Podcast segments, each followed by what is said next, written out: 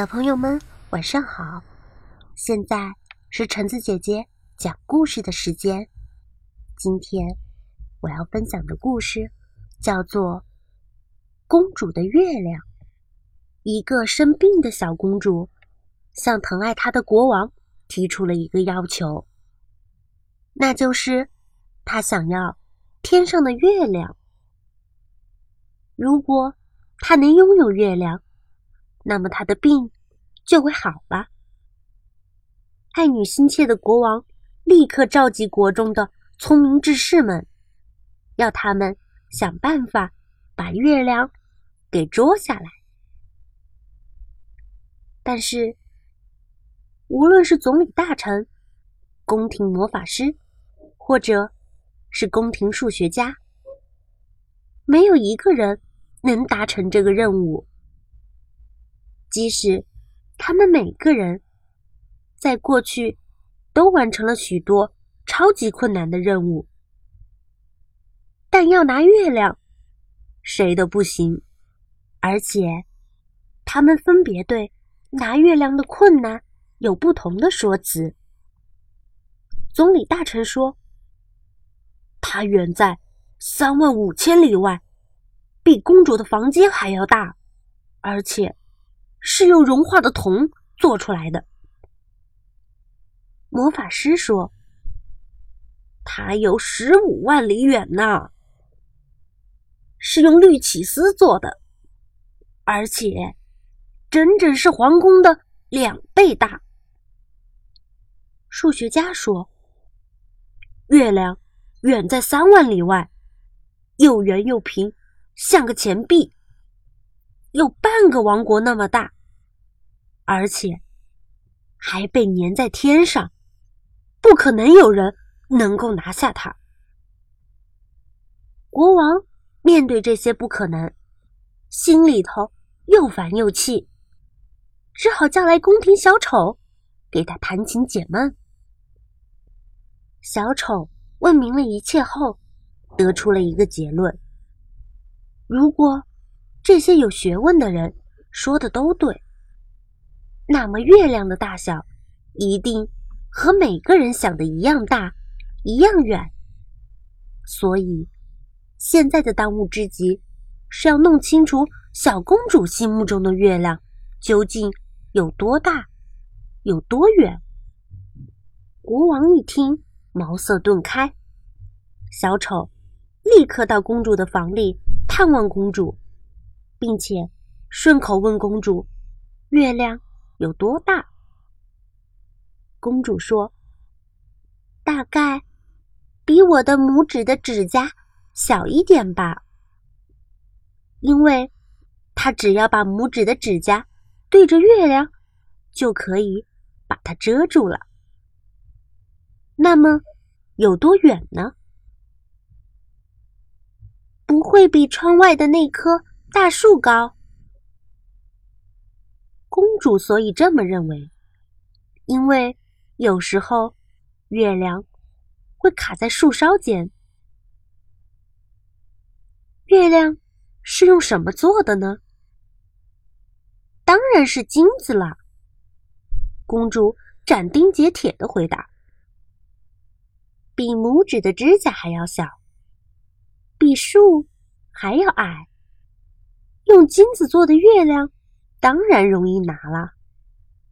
小丑立刻找到了金匠，打造了个小月亮，穿上了金链子，给公主当项链。公主特别高兴。第二天，她的病就好了。但是，国王仍然很担心。到了晚上。真的月亮还是会挂在天上。公主如果看到了，那谎言不就被拆穿了吗？于是，他又召集了那帮聪明人，向他们征询解决问题的方法。怎样可以不让公主看见真的月亮呢？有人说，要公主戴墨镜。有人说，把皇宫花园用黑绒布给罩起来。还有人说，天黑之后就不停的向天空放烟火，用来遮蔽月亮的光辉。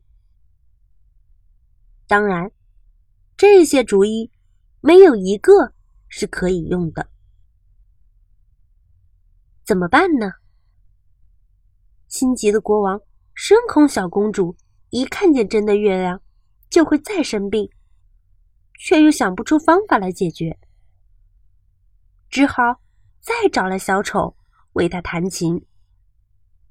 小丑知道了那些聪明大臣的想法后。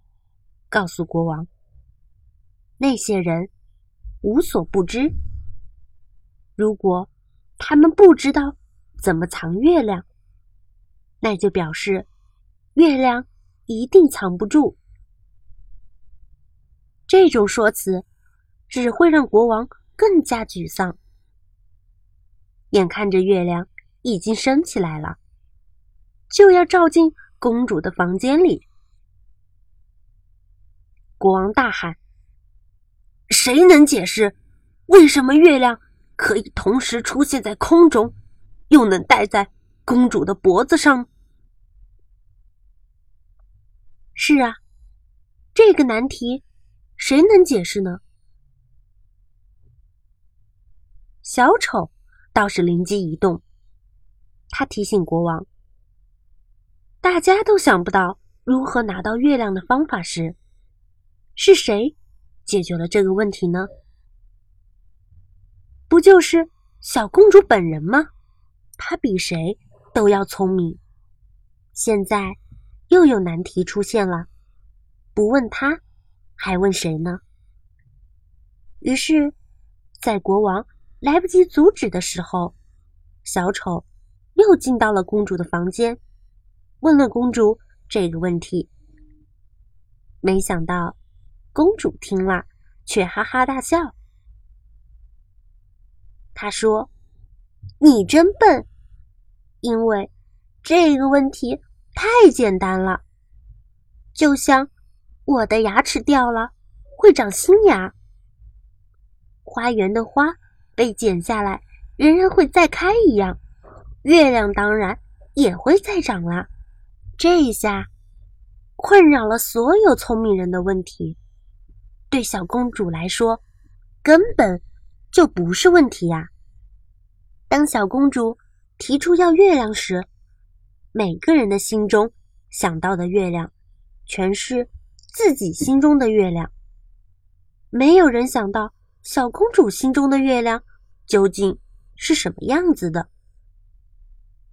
之后，就以自己的想法否决了公主的愿望。殊不知。公主心中自有她对月亮的定义呢。当然啦，两个月亮的问题也是足智多谋的国王自己想当然以为一定会出现的。每个大臣也都以为自己的思考模式、想法来解决这一难题。